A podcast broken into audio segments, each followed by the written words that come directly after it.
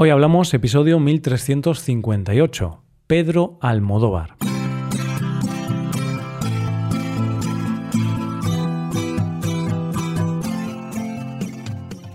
Bienvenido a Hoy Hablamos, el podcast para aprender español cada día.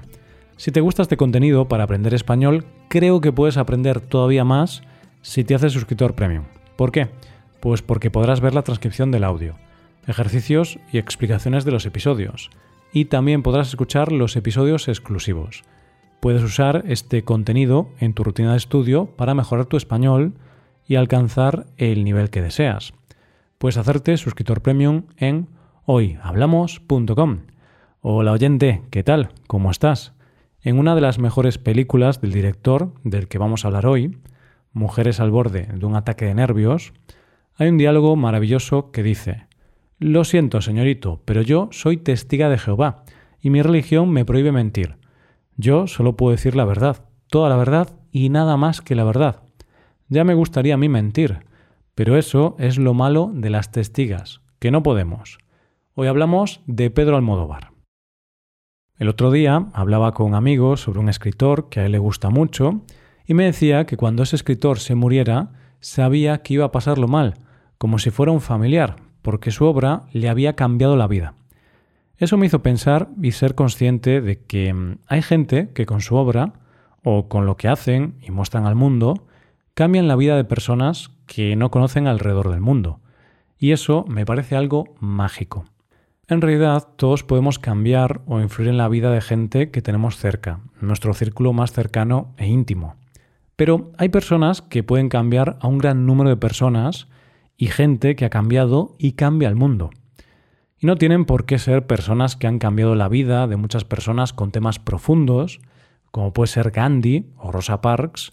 No, pueden ser escritores, cantantes, directores o cualquier otra profesión que puede parecer más banal, pero que es muy necesaria y a través de su obra cambian el mundo. De una de esas personas vamos a hablar hoy un director de cine español que influyó mucho al cine y a la sociedad española, que dio visibilidad a personas que tenían que estar escondidas, que rompió con todo lo establecido, que nos enseñó que hay que ser libre para crear y no tener miedo, y que enseñó a la sociedad española el significado de ser libre. Es uno de nuestros directores más conocidos a nivel mundial, y al que Penélope Cruz le entregó un Oscar al grito de Pedro. Eso es, oyente, vamos a conocer un poco más a ese genio llamado Pedro Almodóvar. Si te parece, oyente, antes de conocer más en profundidad su obra y lo que significa para la historia de nuestro país, vamos a conocer un poco más sobre quién es Pedro Almodóvar. Si has visto la obra de este genio, sabrás que su infancia es muy importante. Y es que Pedro Almodóvar nació en La Mancha, más concretamente en Calzada de Calatrava, Ciudad Real, en el año 1949. Su padre, Antonio Almodóvar, era vendedor de vino y su madre, Francisca Caballero, ama de casa y gran referente de Pedro. Como dato te diré que su madre salía en todas sus películas. Este ambiente rural tendría una gran importancia en toda su obra, pero más tarde se muda a Extremadura y con ocho años estudia en un colegio religioso con una educación religiosa muy estricta que le hace buscar refugio en el teatro y comenzó una gran afición por el cine. El gran cambio en su vida llegaría en el año 1968, ya que con 17 años y sin nada, se traslada a Madrid con la idea de matricularse en la escuela de cine. Pero cuando llega, está cerrada. Tiene que buscar una forma de mantenerse y consigue un trabajo en Telefónica, una empresa de telefonía y trabajó allí durante 12 años. Pero las inquietudes de Almodóvar iban por otro lado, y se sumergió en la cultura más underground y en lo que luego se llamaría la movida madrileña. Aquí tengo que hacer un inciso para explicar qué estaba pasando en la capital de España en aquellos tiempos. España era un país que venía de una gran represión debido a la dictadura franquista, y evidentemente la juventud era como una botella de champán a punto de descorcharse. Cuando muere el dictador Franco y empieza la transición, hay una explosión de liberación que lleva a la juventud a la famosa movida madrileña, donde se habla sin tapujos de sexo, de amor libre, de homosexualidad, de la libertad de las mujeres, es decir, todo aquello que representaba la libertad individual y que había estado prohibido. En toda esta movida, Almodóvar funda un grupo de teatro llamado Los Goliardos, donde conoce a la que será su gran musa en esa época, y una de las mejores actrices de nuestro país, Carmen Maura.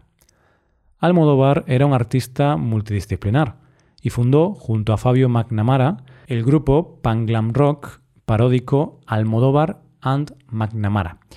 Con su sueldo de telefónica se compra una cámara Super 8 y rueda 11 cortometrajes, entre los que hay títulos como Sexo va, Sexo viene o La caída de Sodoma. Llega el año 1980 y estrena su primera película, Pepi, Lucy, Boom y otras chicas del montón, que rueda con el dinero que consigue por un guion y el dinero que le dejan sus amigos. En esta película trabaja con Carmen Maura y es una película donde se habla abiertamente de sexo, drogas, tribus urbanas y hay un gusto muy claro por la provocación mediante lo extravagante y lo excéntrico. Y algo importante, ya nos dejó claro cuál sería una de sus señas de identidad. Las mujeres son las protagonistas en sus películas. El gran reconocimiento del público y la crítica le llegaría con la película ¿Qué he hecho yo para merecer esto? en el año 1984, donde una soberbia, Carmen Maura, habla de lo complicada que es la vida de una ama de casa, que tiene que sobrevivir a su triste vida a base de anfetaminas. Almodóvar empieza a tener bastante peso y prestigio, y así, en el año 1985, funda, junto a su hermano Agustín, su propia productora, El Deseo.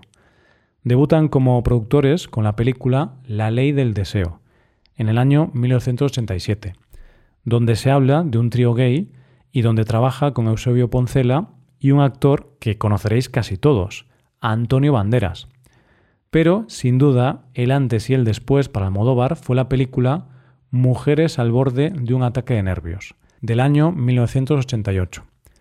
Esta divertidísima película le dio mucho reconocimiento, ya que ganó el Goya a la mejor película y fue candidata al Oscar a mejor película de habla no inglesa. Esta película la cuenta haciendo homenaje a la alta comedia americana y es capaz de contar una acción que transcurre en 24 horas sin salir del apartamento de la protagonista.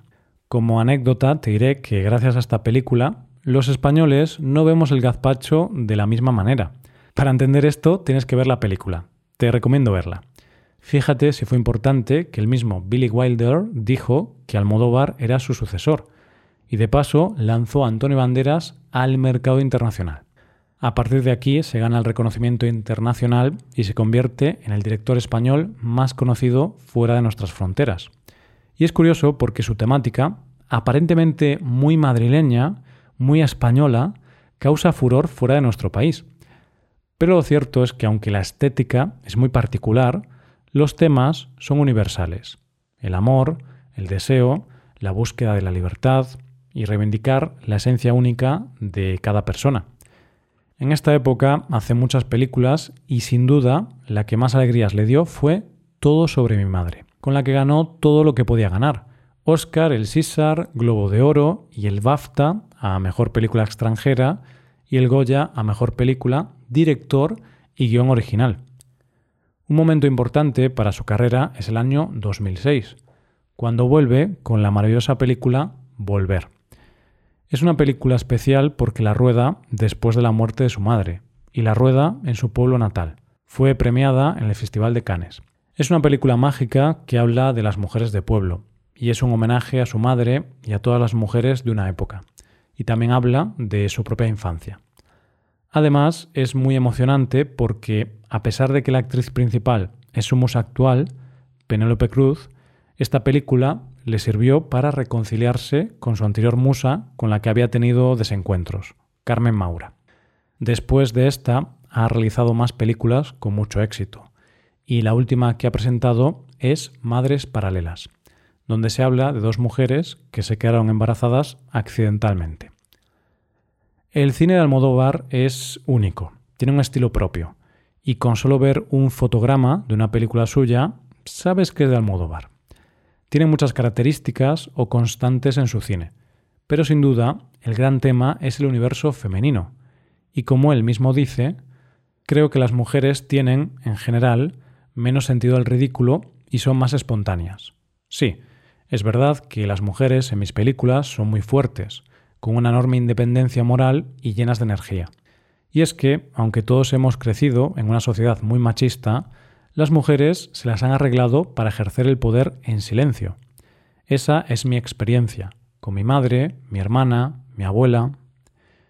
Imagínate lo importante que son las mujeres en su cine, que se habla de chicas Almodóvar, que son aquellas que fueron sus musas como Carmen Maura, Victoria Abril, Marisa Paredes, Loles León o Penélope Cruz. Otra de las características de su cine es que mezcla el drama con la comedia continuamente. Y una cosa importante es que Almodóvar es uno de los directores que mejor retrata lo cotidiano en sus películas. Los personajes son de verdad. Y aunque a veces son un poco excéntricos, te los crees porque sus dramas son humanos. El cine de Almodóvar tiene color, tiene arte, tiene amor, sexo, tragedia, comedia, tiene mujeres y tiene un nexo común entre todas ellas que tiene mucho que ver con el amor de madre. Es un cine que puede que lo veas y pienses que no tiene nada que ver contigo, pero de alguna manera consigue traspasarte y darte en algún lugar de tu alma. Y eso es magia. Y no se me ocurre una mejor manera de acabar este episodio que con una frase memorable que dice un personaje en una de sus películas cuando su pareja va a abandonarla. ¿Existe alguna posibilidad, por pequeña que sea, de salvar lo nuestro?